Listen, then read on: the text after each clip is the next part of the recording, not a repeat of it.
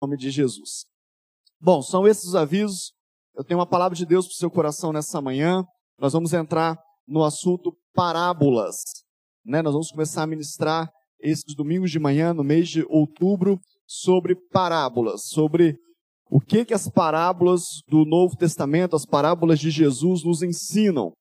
E eu queria começar com uma, um grupo de parábolas, né? um grupo de, de ministrações que Jesus fez, que fala sobre perdas, sobre coisas que se perdem.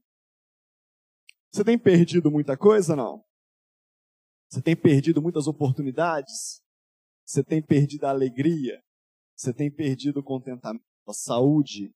Você tem perdido alguma coisa? Você está se sentindo perdido de alguma forma? É, eu estava orando e pedindo a Deus, né? Eu sabia que Deus queria que nós falássemos sobre parábolas.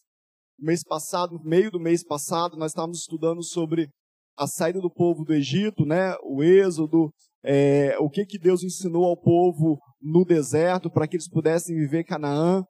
E eu comecei a perguntar para Deus, Deus, o que que o Senhor quer para o mês de outubro? O que que o Senhor que ensine para a sua igreja?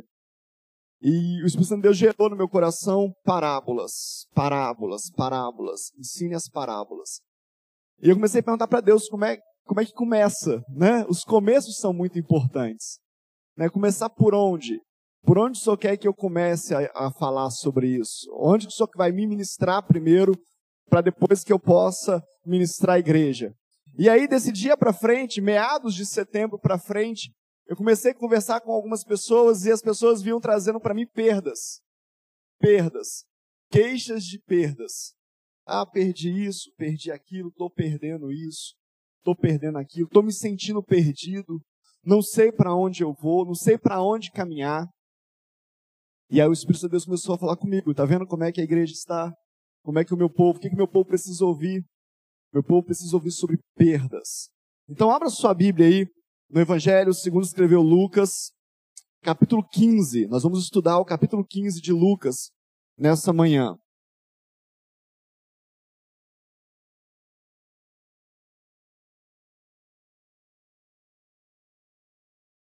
Esse capítulo fala de três perdas, mas eu vou falar com você de quatro. Na verdade, ele fala de quatro perdas, mas o título dele fala de três. Uma delas é dupla, é uma dupla perda. E eu quero compartilhar com você aquilo que o Espírito Santo de Deus gerou no meu coração. Lucas capítulo 15 começa falando sobre a ovelha perdida. Vamos ler lá. Fala assim, ó. Aproximavam-se de Jesus todos os publicanos e pecadores para o ouvir. Os fariseus e os escribas murmuravam dizendo: Este recebe pecadores e come com eles. Então Jesus lhe contou esta parábola. Qual de vocês é o homem que, possuindo cem ovelhas e perdendo uma delas, não deixa no deserto as noventa e nove e vai em busca da que se perdeu, até encontrá-la? E quando a encontra, põe-a sobre os, os ombros, cheio de alegria. E indo para casa, reúne os amigos e vizinhos, dizendo-lhes: Alegrem-se comigo, porque já achei a minha ovelha perdida. Digo a vocês que, Assim haverá mais alegria no céu por um pecador que se arrepende do que por 99 justos que não necessitam de arrependimento. Só até aí. A primeira perda que a Bíblia, que Lucas registra aqui no capítulo 15, que Jesus é, ensinou, ele está ensinando aqui, diz a palavra, aos fariseus e aos escribas, é sobre uma ovelha que se perde. Uma ovelha perdida. É muito importante que você entenda o que, que Jesus, qual é o contexto disso. Ele está falando para os homens que entendiam da Bíblia, que entendiam do Pentateuco, que entendia da Torá, que entendia disso aqui que nós estamos relatando. Ele não está falando isso para alguém que não sabe de nada. Ele está falando isso para alguém que, por, por saber alguma coisa, achava-se maior, achava-se melhor do que os demais. Alguém que apontava para os outros, ó, eles são pecadores, nós somos santos. Porque nós conhecemos a palavra, porque nós estudamos a lei, nós somos melhores do que eles. E aí Jesus pega e fala: olha, é, esses aqui são como uma ovelha perdida. E eu quero falar com você sobre por que, que uma ovelha se perde. Por que, que um animal ovelha se perde? A ovelha ela é um, um, um, animal conhecido e estudado como um animal de pouca inteligência, de pouca sapiência, de pouca é, é, esperteza na, nas suas ações. A ovelha ela aprende um caminho e ela vai por aquele caminho até morrer. Se o pastor é, é levá-la por outro caminho, mas conduzi-la, ela vai. Se não conduzir, ela não vai. Se o pastor ensinar um caminho para uma ovelha, um pastor de rebanho, né, um pastor do animal, um caminho para uma ovelha e colocar um toco no meio desse caminho, a ovelha vai para esse caminho, ela bate a cabeça no toco, mas ela não desvia, porque aquele é o caminho aprendido. Aquele é o caminho que ela sabe. Mas tem algo com a ovelha que é extraordinário. A ovelha, ela ouve bem e ela consegue reconhecer os sons. Se você colocar, e isso é normal no meio dos pastores de ovelhas, no deserto principalmente, isso é muito comum. Os pastores caminham com seus rebanhos, com suas ovelhas, e aí tem os lugares que são próprios e preparados para que eles possam se encontrar à noite e guardar os seus rebanhos e dormirem para no outro dia continuar a sua viagem. E aí, quando um grupo de pastores, três, quatro, cinco pastores, se encontram com seus rebanhos, eles misturam os seus rebanhos. Não tem como separar os rebanhos, é um ambiente só. Mas eles fazem vigílias à noite. E cada, cada período da noite, eles ficam, um fica à porta daquele, daquele lugar, daquele recinto, para guardar as suas ovelhas. E eles se revezam durante toda a noite. Quando chega ao amanhecer, quando amanhece o dia, os, seus, os pastores se levantam e eles começam a chamar as suas ovelhas.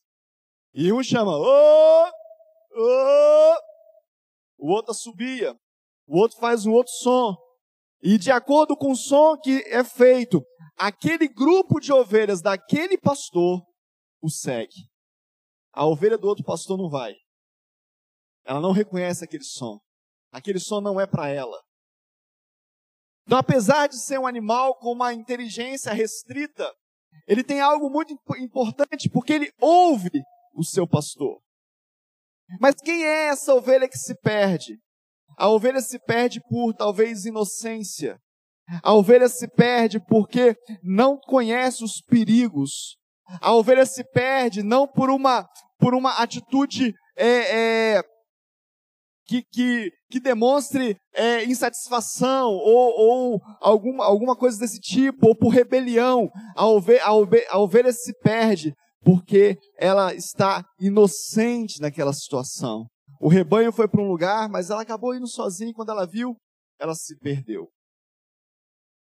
Quando ela percebeu, o rebanho não estava mais ali. O pastor não a percebeu, as outras ovelhas não a perceberam.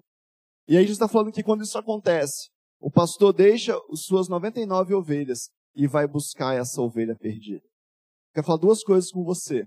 Se você é ovelha, você corre o risco de se perder, talvez por inocência talvez por não saber das coisas, talvez por não perceber o que está acontecendo, talvez por, por estar atento ao momento, ao acontecimento, aos tempos dessa época.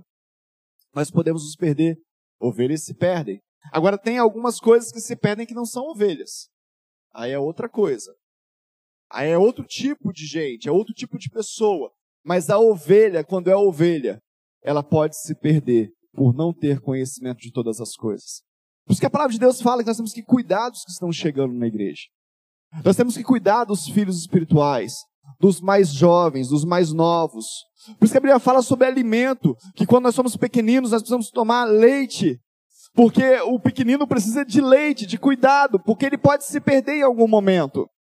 Mas deixa eu te falar, querido, se você é ovelha e você se perdeu em algum momento, o bom pastor vai te buscar.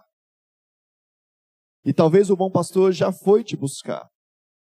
Talvez o bom pastor já está te buscando, por isso que você está aqui agora, por isso que você está online conosco. Talvez esse seja o movimento do bom pastor, mas existe alguém, existe um ser, existe uma ação maligna. Satanás e os seus demônios, eles agem na vida da ovelha para acusá-la, para dizer: você não pode, você não é justa, você não merece, você não pode aceitar isso. O Satanás, ele, ele tem uma, uma característica muito forte no meio da igreja, no meio das pessoas, mas principalmente entre as ovelhas do Senhor, de acusação. Deixa eu te falar, queridos, como ovelha, em algum momento pode acontecer de nós nos perdermos. Mas o Senhor Jesus está dizendo que Ele nos acha, que Ele deixa as ovelhas todas achadas de um lado, para buscar a ovelha perdida. E quando Ele encontra essa ovelha perdida, Ele festeja. Você precisa saber quem você é de Deus, qual o seu lugar, qual é a sua posição. Quantas vezes eu pude me alegrar sabendo que o Senhor Jesus me achou de novo, me encontrou de novo. Quantas vezes eu estava indo por um caminho e de repente eu me desviei porque eu achei que ali era melhor, porque na minha pouca experiência, na minha pouca capacidade, eu não estava entendendo o que Deus estava fazendo e falou: vem cá, filho, volta, volta. Deixa eu deixar aqui esse grupo de ovelhas, deixa eu ir lá buscar você. Quantas vezes o amor de Cristo me encontrou, mesmo depois de eu ter entregado a minha vida a Ele, mesmo depois de eu ter meus pecados perdoados, quantas vezes precisou dele sair e me buscar novamente? E sabe qual é a maior dificuldade quando ele sai e nos busca novamente? É a gente aceitar essa busca. É a gente reconhecer que a gente pode voltar. A pessoa, a ovelha, ela, ela comete um deslize, ela, ela se perde em algum momento. Qual é o primeiro pensamento que vem na sua mente? Não vai na igreja hoje não. Você não pode ir na igreja. Como é que você vai na igreja? Você é muito cara de pau. Como é que você acabou de fazer isso e você vai ao culto? Não, fica em casa. Não, desmarca a célula. Não, desmarca o seu discipulado. Não, você tinha horário com o pastor, desmarca. E aí você pega e pum, desmarca. E aí você fica mais distante do rebanho. Aí eu fico mais distante do rebanho. Como eu louvo a Deus por ter pastores na minha vida que me desafiaram a voltar para o rebanho. Como eu louvo a Deus de ter pastores na minha vida que olhavam para mim com olhar de compaixão e pensavam: eu sei que você está distante, mas nós chamamos ainda. Nós ainda o queremos. Nós ainda sabemos que Deus tem um, um projeto e um plano para a sua vida. Querida, é diferente de gente rebelde. Gente rebelde é outra coisa. Gente que quer fazer pirraça, filho pirracento é outra coisa. Nós vamos falar dele daqui a pouco. É outra coisa. É outro tipo de perda. Eu estou falando de gente que se afasta por uma inocência muitas vezes, por não saber como lidar com as situações, por não saber como lidar com as dores, com os confrontos, com as decepções. Quantas pessoas você conhece? O Espírito de Deus está trazendo na minha mente aqui agora. Quantas pessoas nós conhecemos no nosso dia a dia dentro da igreja que são feridas por decepções e nunca mais se encontraram? Nunca mais encontraram um lugar de aceitação, nunca mais encontraram uma mesa para se sentar, uma casa para comungar, porque se decepcionou em algum momento, porque se feriu em algum momento. E aí eu te pergunto: você não sabe que as pessoas nos decepcionam? Você não sabe que gente fere gente? Você não sabe que essas coisas acontecem com todo mundo? Eu sei, pastor, mas eu não sei lidar com isso. Eu não sei lidar com as ofensas. Eu não sei lidar com as decepções. Eu não tenho maturidade para isso. E aí, por falta de maturidade, nós nos perdemos do rebanho. Eu quero, nesse primeiro momento, nessa primeira perda, eu quero liberar uma palavra de Deus para a tua vida. Que você possa ser encontrado de Deus nessa manhã. Que você possa pegar as suas feridas e entregar para o bom pastor e falar: está aqui, bom pastor. Está aqui as feridas que me afastam. O Espírito de Deus está falando comigo que tem pessoas que se afastaram do chamado, do ministério. Se afastaram do lugar que Deus o queria. Rabachei, derrabachai. Se afastaram do lugar onde Deus te chamou para ficar. Porque você não sabe lidar com isso. Deixa eu te falar um negócio, querido. A pergunta mais importante do homem, a pergunta mais importante para uma mulher é aonde Deus te quer aonde Deus te quer. Se você tiver essa resposta, a sua vida voa. O lugar, se não fosse assim, Deus não falaria para Abraão: sai da tua terra, da tua parentela. Este lugar não é o lugar que eu quero para você, Abraão. Sai daqui, porque a partir do momento que você sair daqui, eu começo a fazer a obra na tua vida. esteja onde Deus quer que você esteja. Tenha maturidade para isso. Tenha maturidade para sair, para voltar. Tenha maturidade para ficar ou para ir embora. Tenha maturidade. E se você não tem, busca. E se você não tem, pede ajuda. E se você não tem, levanta uma bandeira e começa a balançar, fala: socorre, me socorre. Eu não estou sabendo lidar com isso, mas eu sei que Deus está falando comigo. Pede ajuda. Mas não seja uma ovelha perdida. O bom pastor está te trazendo de volta. O bom pastor está te chamando de volta. Não é só da sua igreja. Não é só do rebanho do Senhor, mas também do teu chamado mas também daquilo que Deus preparou para você na sua vida. A segunda perda, nós vamos ver também no capítulo 15, a partir do verso 8, fala assim: Ou qual é a mulher que, tendo dez dracmas, se perder uma delas, não acende uma lamparina, varre a casa e procura com muito empenho até encontrá-la? E quando a encontra, reúne as amigas e as vizinhas, dizendo: Alegre-se comigo, porque achei a dracma que eu tinha perdido. Eu afirmo a você que da mesma alegria existe diante dos anjos de Deus por um pecador que se arrepende. Jesus está usando figuras de linguagem é, para que as pessoas pudessem entender o que que o que que o, o que que era o amor do Pai. Mas aqui ele usa uma outra linguagem, ele usa uma outra figura. E a figura que ele usa aqui agora é a figura do dinheiro. Em algumas versões fala perdeu uma moeda. Aqui ele fala de uma figura de valores.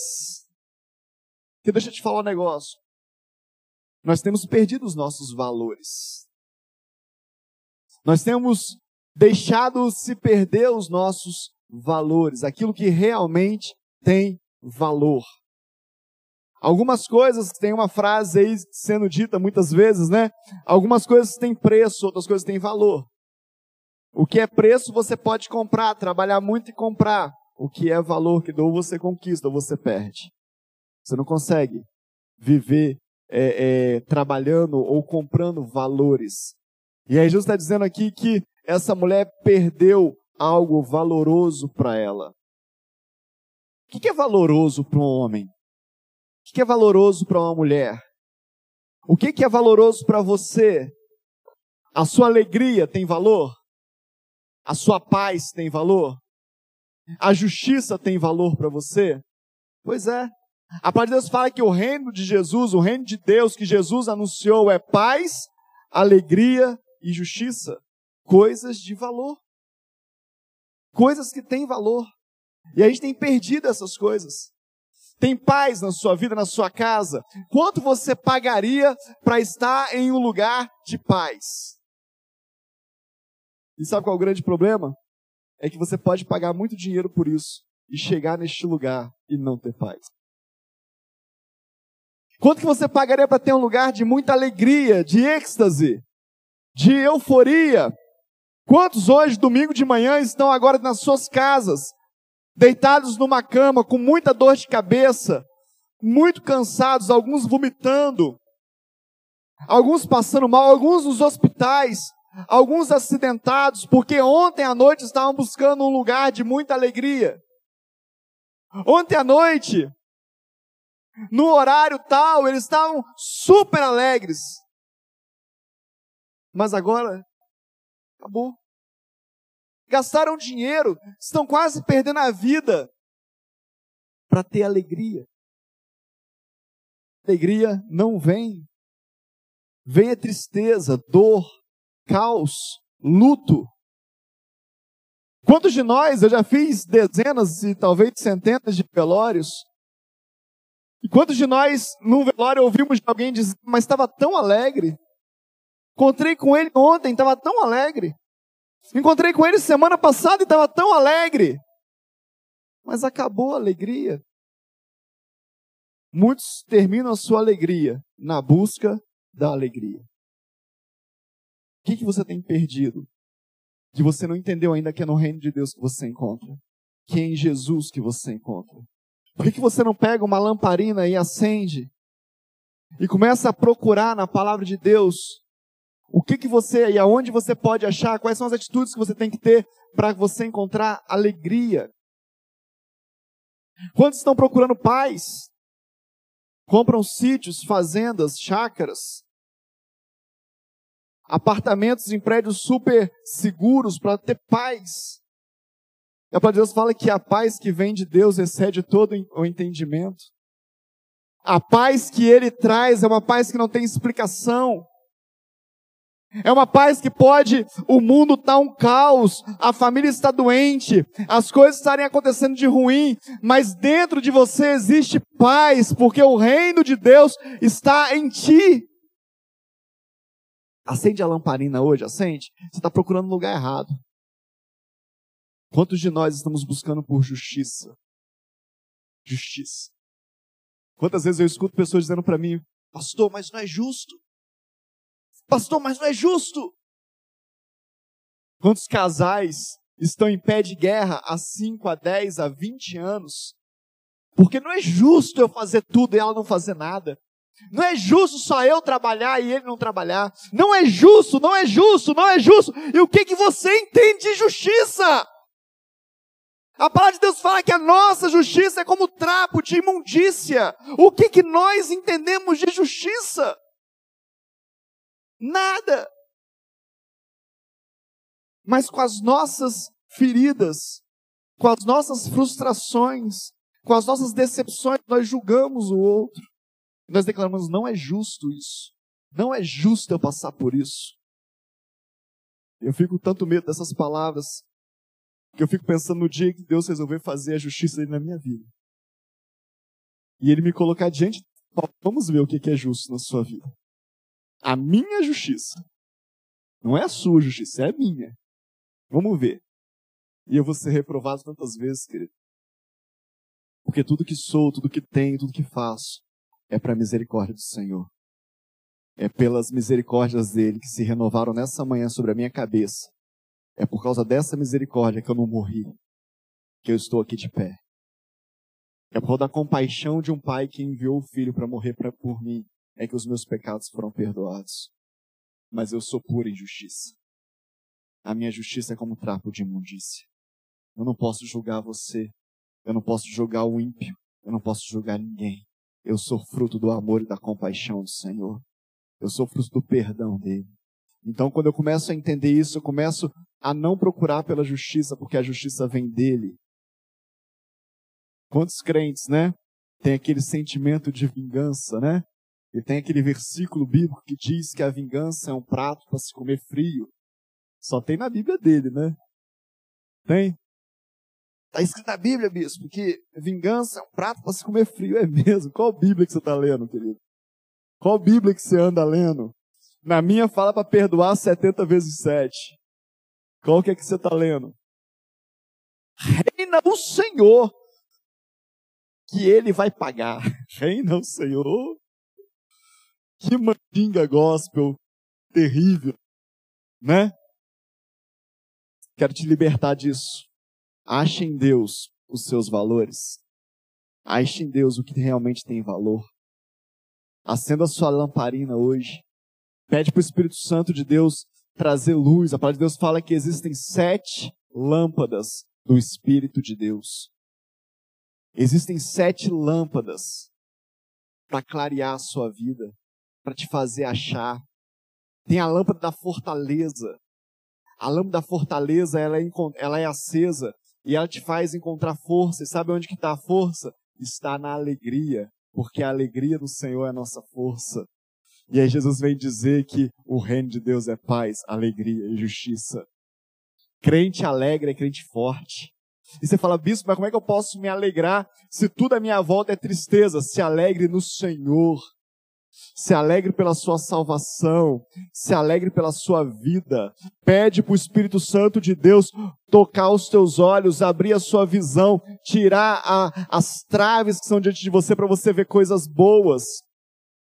Converta o teu coração, converta o teu coração aos teus filhos, converta o coração ao teu marido, à tua esposa, ao teu pastor, à tua pastora, à tua igreja. Converta o teu coração não, pastor, hoje eu fui na igreja, mas eu não quero falar com ninguém, eu só vou cultuar a Deus. Deixa eu te falar, você não conseguiu. Me perdoa. Você só aplacou a sua alma. Se você vem à casa do Senhor e você não quer ter comunhão com os teus irmãos, você não cultua a Deus. Porque o culto a Deus é feito no corpo. E o corpo é eu e você juntos. Não tem como eu cultuar a Deus fora do corpo. Não tem como eu adorar o Senhor fora do corpo. Preciso estar em comunhão com os meus irmãos. Não, mas eu só quero ter comunhão com alguns. Então você só está com parte do corpo. E provavelmente essa, essa parte já foi amputada. Nem faz parte do corpo mais. Porque no corpo de Cristo não pode ter divisões, amém? Não pode ter. Imagina um corpo dividido. O que é um corpo dividido? O que é um corpo dividido? Um corpo separado. O que é? É uma amputação. Foi tirado fora. E se é tirado fora, acontece o quê? Quem que morre? A mão que é tirada fora ou o corpo? A mão. Apodrece, morre. Quero desafiar você nessa manhã. Acha os seus valores. Olha para sua família. Está perdendo a sua família? Você está perdendo o seu casamento? Para tudo, para tudo, tudo, tudo, tudo, tudo. Não precisa nem vir no culto mais. Não precisa nem marcar agenda, não precisa nem ser da diaconia, do presbitério, da comunicação. Não, para tudo, salva a tua família, depois você volta. Para tudo. Pede ajuda. Você está perdendo alguma coisa de valor na sua vida, dedique-se a isso. Estou falando do meu espírito, querido. Bispo está falando para as pessoas não virem na igreja. Não, eu não estou falando para vir na igreja. Eu estou falando para que isso não seja uma desculpa na sua vida. Se um pastor chegar para mim e falar assim, ah, eu estou trabalhando tanto na igreja que eu estou perdendo minha família, eu falo, larga a igreja e vai cuidar da sua família, me dá a igreja, eu vou cuidar dela para você, enquanto você não pode cuidar. Porque tem valores na nossa vida. O que, que adianta eu chegar no céu com uma igreja e a minha família está no inferno? O que, que adianta eu salvar 200 milhões de pessoas e perder o meu filho, perder minha filha, perder minha esposa? Querido, Deus não quer isso da gente. Isso não pode ser uma desculpa na sua boca. Agora, não deixe de fazer as coisas de Deus dizendo que é para salvar os seus valores e não faz nenhuma coisa nem outra. Porque aí é outra coisa. Pede ajuda. A lamparina está apagada. Pede a de alguém emprestado. Pede para alguém chegar perto de você e falar assim: vem cá, traz a sua lamparina, me ajuda a enxergar isso aqui. Ah, Espírito Santo de Deus, isso é tão tremendo. Alguém vai chegar perto de você e falar assim: sabe qual é o problema? O problema é você. Sabe qual é o problema? O problema é a sua atitude. Olha aqui, ó, a luz. Como que você fica? Melhora você. E você pode melhorar e mudar tudo. Eu me lembro muito, muito drasticamente de, um, de uma conversa, de um atendimento, muitos anos atrás, no Rio de Janeiro ainda, de uma amiga nossa, nos relatando sobre a salvação do seu esposo. E ela dizia na sala da nossa casa, para mim e para a pastora Carla, eu já orei, já jejuei, já fiz campanha. Tem não sei quantos anos que eu oro pela salvação do meu marido. E nada acontece. E eu já fiz, eu já fiz, eu já fiz, eu já fiz voto, e eu já fiz semeadura, e eu já pedi para pastor orar, para profeta orar, eu já fiz tudo, eu não sei mais o que fazer, ele não se salva. E Deus falava comigo desde o início da conversa assim: manda ela calar a boca. Manda ela calar a boca. Manda ela calar a boca. E eu achava que Deus estava mandando ela calar a boca na conversa. Eu falava: como é que eu peço para uma visita minha calar a boca? Eu não posso falar isso. E ela falando, e ela falando, e ela chorando, muito contrita. Era uma dor muito grande na vida dela. Era uma líder dentro da igreja, uma pessoa exponencial dentro de uma igreja. E aí, em algum momento, Deus me tomou e eu disse para ela: Cala a boca! E ela levou um susto, arregalou o olho. Como é que é? Eu falei, cala a boca! E ela falou, como é que é? E eu falei, cala a boca na sua casa. A partir de hoje não fale mais nada. Cale a sua boca. Eu estava tomado pelo Espírito de Deus. Não fale mais nada na sua casa. Só ore. Seu marido não aguenta mais ouvir você falar sobre isso. E ela saiu de casa. E nós nos mudamos para Volta Redonda. E aí um dia, não me lembro porquê, mas nós fomos a Niterói. E nós convidamos para almoçar com a gente. nossos amigos mesmo. Nós fomos num restaurante em Niterói almoçar. E aí, conversando com seu esposo, ainda não convertido. E eu comecei a trazer a ele princípios bíblicos. Eu falei com ele: Você acredita nisso? Ele sim. Você acredita em Jesus? Ele sim. Você sabe que você é pecador e que o Senhor Jesus pode te perdoar os pecados? Ele sim. Você. E fui falando várias coisas, várias coisas durante o almoço. E ele respondia sempre que sim, sim, sim, sim, sim. Eu falei, rapaz, deixa eu te falar uma coisa. Você já é de Jesus você não sabe. E ele falou assim: Eu sinto isso, Paulo. Eu falei, deixa eu orar com você então. Entrega a sua vida para Jesus. Ele, eu já entreguei, mas eu não consegui falar. Eu falei, mas deixa eu falar com você então. Repete comigo essa oração. E ele começou, falou, pode falar. Eu coloquei, Senhor Jesus. Ele, Senhor Jesus, eu entrego a minha vida a Ti, eu te amo. Papapá, papapá. E ele foi repetindo aquilo, repetindo aquilo, repetindo aquilo. E o Espírito Santo Deus começou a tomar aquela mesa. E eu falei, cara, tu é de Deus. E ela do nosso lado estatelada, olhando como é que. Como é que pode ser tão fácil? E aí, quando nós acabamos de orar, um senhor que estava na outra mesa levantou e foi na mesa e falou assim: só um minutinho, por favor. Eu também repeti essa oração, eu também quero esse Jesus. Eu estava ouvindo vocês conversarem aqui o tempo todo. E tudo que você falava para ele, falava para mim. E eu quero aceitar esse Jesus também. Querido, não tem método, não tem jeito, não tem receita, tem o Espírito Santo de Deus. O que, que é valor para você? O que, que adianta você ser líder na igreja? Você ter um bom emprego, você ter um bom salário, você se orgulhar da posição que você tomou, você se orgulhar do dízimo que você dá, você se orgulhar de tanta coisa e a sua família é destruída. O que, que adianta você fazer tanto aí para as pessoas e se sentir tão, tão poderoso, tão poderosa, mas você sabe que você está cheio de medo, cheio de medo dentro da sua casa, na sua, deitado na sua cama, o seu travesseiro sabe quantos medos você tem. Você não tem coragem de mudar, você não tem coragem de dar um próximo passo. E aí, porque você não tem coragem, você só critica. Você só aponta arranca essa raiz de medo e coloca valor na sua vida. Aonde você perdeu o que tem valor? Aonde você perdeu a autoestima? Aonde você perdeu o amor próprio? Onde você perdeu o amor pelas pessoas? Onde você perdeu a compaixão, a misericórdia? Onde que você perdeu essas coisas? Foram nas decepções da vida? Hoje é dia de você achar essa máquina perdida. Amém? Hoje é dia de você achar esse negócio. Hoje é dia de eu quero, eu quero acender a lamparina com você. E se for preciso falar para você, cala a boca. Fica quieto. Para de falar, você fala demais. Para de falar, você reclama demais, você murmura demais, você aponta demais. Para com isso. Comece a louvar o Senhor, porque vai aparecer valores na sua vida que você nunca encontrou. Amém? Terceira perda fala sobre o filho pródigo.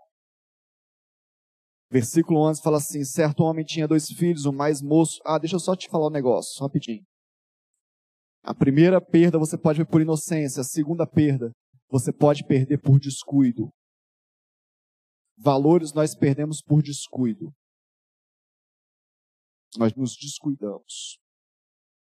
Terceira perda.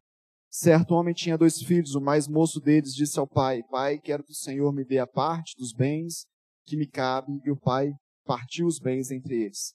Passado não muitos dias, o filho mais moço, juntando tudo que era seu, partiu para uma terra distante, lá dispersou todos os seus bens, vivendo de forma desenfreada. Depois de ter consumido tudo, sobreveio àquele país uma grande fome e ele começou a passar necessidade. Então foi pedir trabalho a um dos cidadãos daquela terra e este o mandou para o campo a fim de cuidar dos porcos. Ali ele desejava alimentar-se dos alfarropas dos porcos comiam, mas ninguém lhe dava nada. Então, caindo em si, quando os trabalhadores do seu pai têm pão com fartura e eu aqui morrendo de fome, vou me arrumar, voltar para o meu pai e dizer: Pai, pequei contra Deus e diante do Senhor, já não sou digno de ser chamado seu filho. Trate-me como um dos seus trabalhadores. E arrumando, foi ter com seu pai. Vinha ele ainda de longe quando seu pai o avistou e, compadecido dele, correndo, o abraçou e o beijou. E o filho disse: Pai, pequei contra Deus e diante do Senhor, já não sou digno de ser chamado seu filho. O pai, porém, disse aos seus servos: Tragam depressa a melhor roupa e vistam nele, põem um anel no dedo deles, sandálias nos pés, tragam e matem um bezerro gordo. Vamos comer e festejar, porque este meu filho estava morto e reviveu, estava perdido e foi achado. E começaram a festejar. Só até aí. A primeira perda você perde talvez por inocência, a segunda perda você perde por desleixo, porque você não cuidou bem, por descuido. A terceira perda você pode perder por decisão. Esse filho decidiu perder. Às vezes nós decidimos perder. Nós temos tudo, nós temos um pai, uma comida, uma casa, mas nós achamos que já estamos prontos para andar sozinhos. Achamos que não é o suficiente para a gente. Achamos que não está bom. E aí nós pedimos a nossa herança. Pedimos a nossa parte e vamos para algum lugar. Decidimos perder. E aí você fala assim, poxa, mas aí não tem jeito. Não tem jeito. Jesus contou essa parábola de alguém que decidiu se perder, mas depois decidiu se achar. Decidiu ser achado. Porque deixa eu te falar um negócio. Sair da casa do pai é uma perda terrível. Sair da presença do pai é uma perda terrível. E aí eu vou te dizer algo. Depois de sair só caindo em si, tem pessoas esperando que o Espírito Santo de Deus faça uma obra de convencimento. Deixa eu te falar, ele já te convenceu para estar na casa do Pai. Agora voltar para a casa do Pai é caindo em si. É olhando para trás e falando assim: puxa vida, era bom e eu perdi. Eu tinha sustento e eu perdi. Eu tinha alimento e eu perdi. Eu podia estar vendo melhor, mas sabe o que acontece? Por que a gente não faz esse movimento? Por algo chamado orgulho. O orgulho é o problema. Reconhecer que errou, reconhecer que tomou uma decisão errada.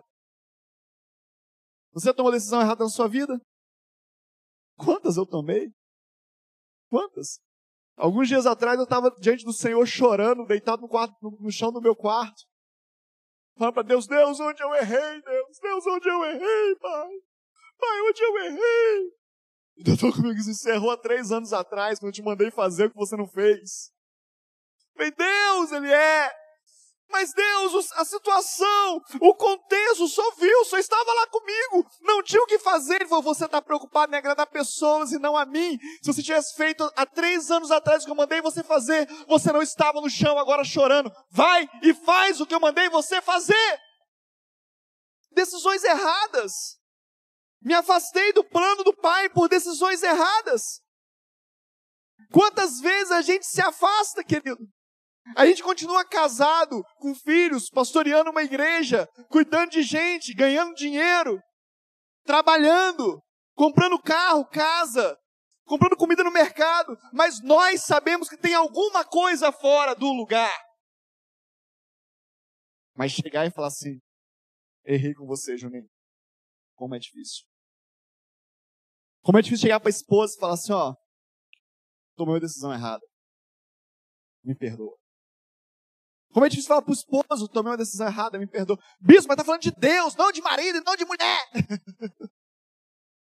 né? Pois é. Mas sabe onde que Deus se revela na sua vida, querido? Através de pessoas. Ah, como Deus se revela na minha vida através da pastora Carla. Como Deus me mostra coisas através da vida dela. Como as reações dela me revelam Deus. Eu falei, é, Deus está falando comigo. E nessa situação específica, era uma questão de ministério. Uma, uma questão administrativa, ministerial. Eu cheguei para ele e falei assim, amor, estava orando.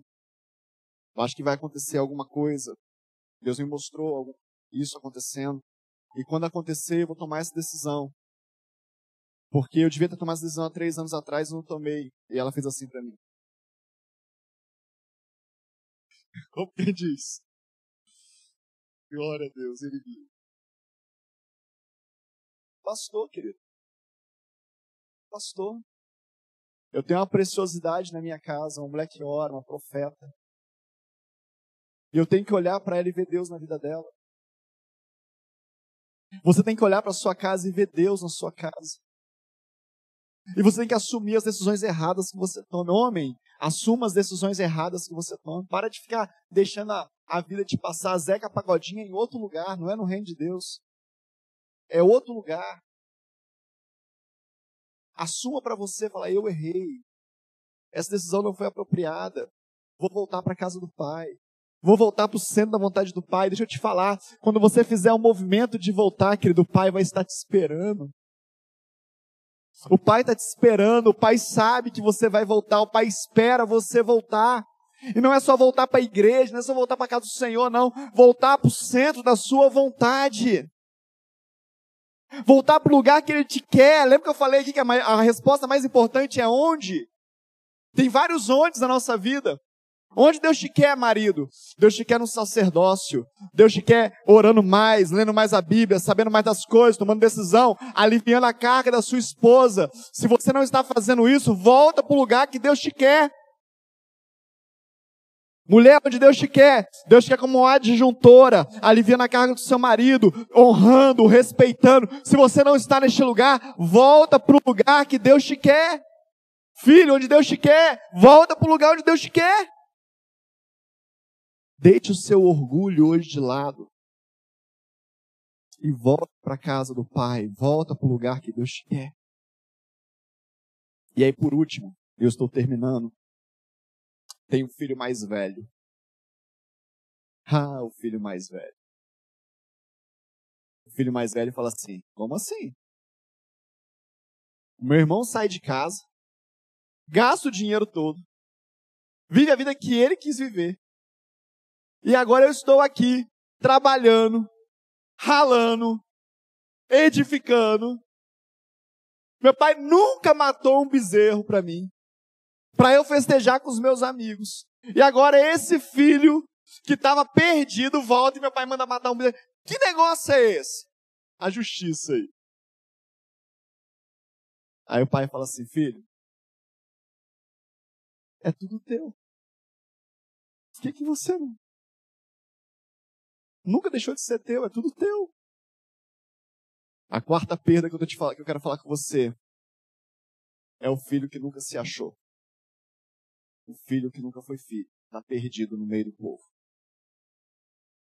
Vou confessar algo para vocês aqui. Tem uma expressão que eu tenho odiado na minha vida. Odiado. Vou falar até pela pastora Carla. Talvez ela também tenha odiado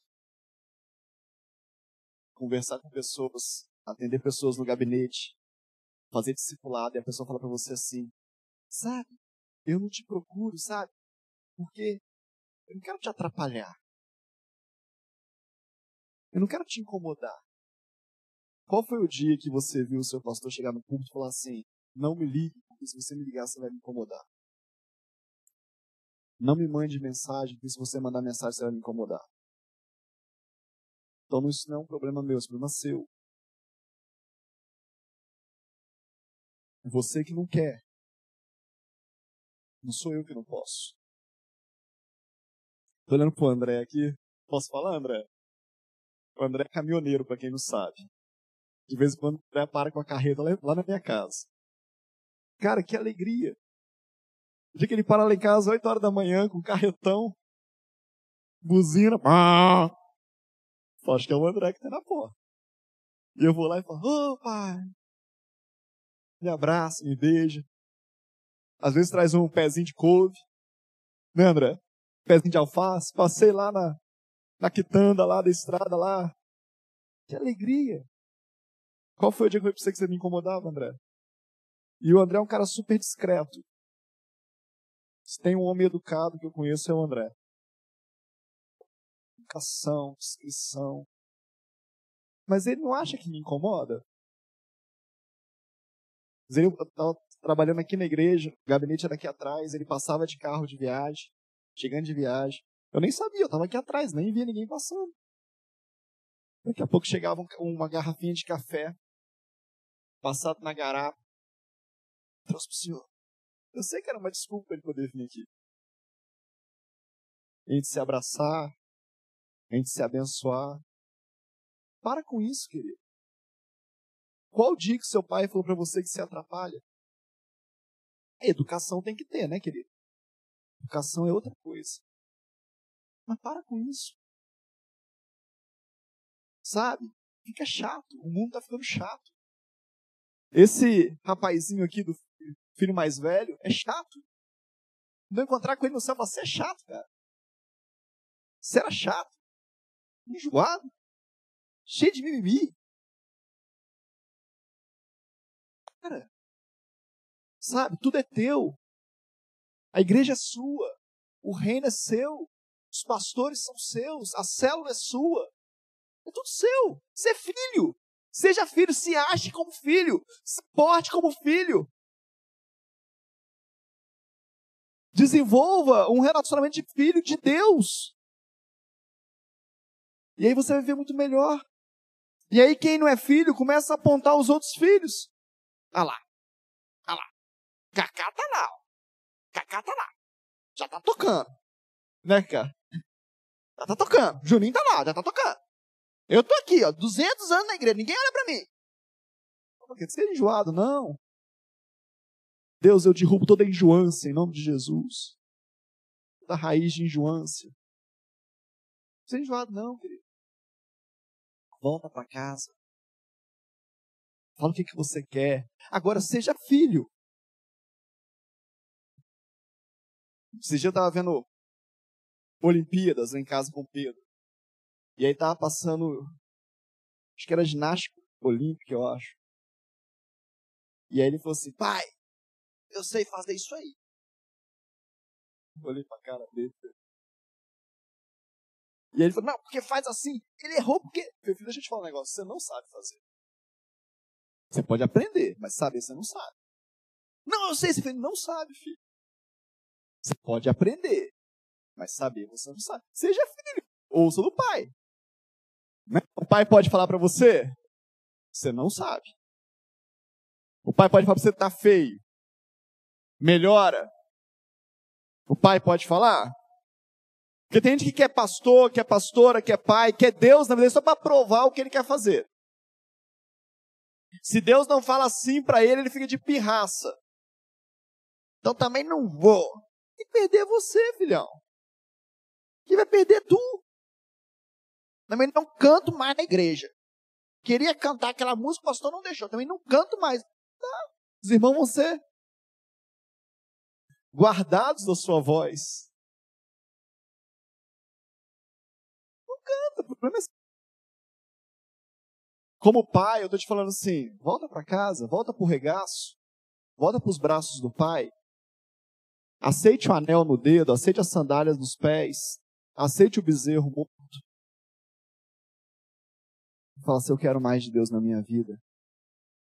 Eu quero largar de ser chato, de ser enjoado, de ser filho mais velho, de ficar apontando os outros. Se ache como filho, não fica perdido dentro da igreja, não.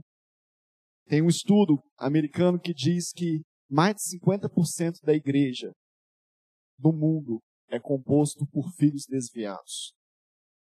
Mais de 50% da igreja. Não é a gente que está lá fora, não. Você sabe que tem uma outra igreja lá fora, né? Você sabe que o mesmo número de evangélicos de uma cidade é o mesmo número de desviados que estão lá de fora. Isso é comprovado. Mas não estou falando disso. Eu estou falando de pessoas que estão dentro da igreja e estão perdidas. 50%. Sejam achados dentro da igreja. Vem para a comunhão. Vem, senta à mesa. Eu vou terminar. Eu quero dizer para você só mais uma coisa. Esse vai de sentar à mesa para mim não era fácil. Eu tinha dificuldade com sentar à mesa. E Deus está me curando. Deus tem me curado. Eu já tenho caminhado nisso, graças a Deus, mas. A última experiência que eu tive de sentar à mesa com pessoas estranhas. Sentar à mesa com pessoas que a gente conhece é fácil. É relativamente fácil. Mas com pessoas estranhas é difícil. Você também é assim, não?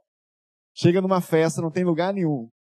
Só tem um lugar numa mesa que você não conhece ninguém. Como é que você fica? Falar, ai meu Deus, como é que eu vou sentar ali? Mas esses dias eu fui com a pastora Carla numa reunião de pastores. E aí tinha umas mesas para a gente se assentar e a gente não conhecia ninguém. Não tinha nem como escolher a mesa que a gente conhecia, porque a gente não conhecia ninguém. Então qualquer mesa que a gente se sentasse era mesa estranha. E aí eu me assentei muito, muito tentando ser sociável, mas no meu rosto expressando a minha dificuldade. E eu me assentei à mesa e cumprimentei todo mundo. Tudo bem, tudo bem, tudo bem. E aí um dos pastores falou assim, tudo bem? Você é de onde? Eu falei, ah, nós somos de Minas Gerais e tal. ele, mas o seu sotaque não é de Minas Gerais. Eu falei, oh, Jesus, tem misericórdia da minha vida. Começamos bem. Aí eu falei, não, na verdade eu sou do Rio de Janeiro, mas eu moro em Minas Gerais há, há mais de 10 anos e tal. E aí ele falou pra mim assim, eu amo carioca. Você imagina, querido, você constrangido numa mesa e achar um cara expansivo. Né? Um cara assim. Não, eu sou apaixonado por carioca. Ah, que bom, senhor. E a gente começou a conversar. E ele, como é que chama a sua igreja? É e, e, a mesa toda calada, só nós dois. Eu querendo ficar. Eu falei, IPV, Igreja Presbiteriana Viva, e a sua? A minha igreja chama, pai, pai, começou aquele bate-bola, daqui a pouco Deus tomou o homem. E ele começou a falar em estranho na mesa. Xeraba, xaraba. E a presença de Deus tomou a mesa e ele começou a profetizar para mim. Deus está mandando dizer para você. Isso, isso, isso. Na mesa. Tomando café. Meu Deus. E as pessoas começaram a puxar a cabeça. E nós a contar um pouco da história nossa. E aí tinha um casal na mesa que a gente nem sabia, não sabia quem era ninguém, gente. Mas o casal estava muito quieto. E aquela situação toda acontecendo ali, um, um mover espiritual muito forte. E aí ele vira e fala assim: esse casal aqui é meu irmão, meu irmão é traficante, era traficante, foi preso, não sei o quê, papapá, mas se converteu tem dois meses, eu trouxe ele pro café. e o homem está atalado na mesa. Porque ele tem que saber do poder de Deus. E foi uma manhã maravilhosa. E nós nos confraternizamos, e nós trocamos mensagem até hoje. E a gente se celebra. Sabe, querido, vem para a mesa. Vem para a mesa. Isso aqui é mesa. Os cafés são mesa. O chá das mulheres é mesa. O culto H é mesa. A celebração dos homens é mesa. Mesa, mesa, mesa, mesa. Vem para a mesa. Acho que você tem perdido na mesa. Aquele homem disse coisas tremendas para mim que eu tinha perdido. Eu tinha perdido a esperança em algumas coisas. Aquele homem começou a trazer esperança sobre a minha vida. Nunca me viu. Deus manda dizer para você que você desistiu disso, mas não é disso que ele quer. Quer que você tome de volta isso para você. Você, querido, quantas coisas foram restauradas à mesa? Vem para a mesa. Volta. Vamos ficar de pé em nome de Jesus?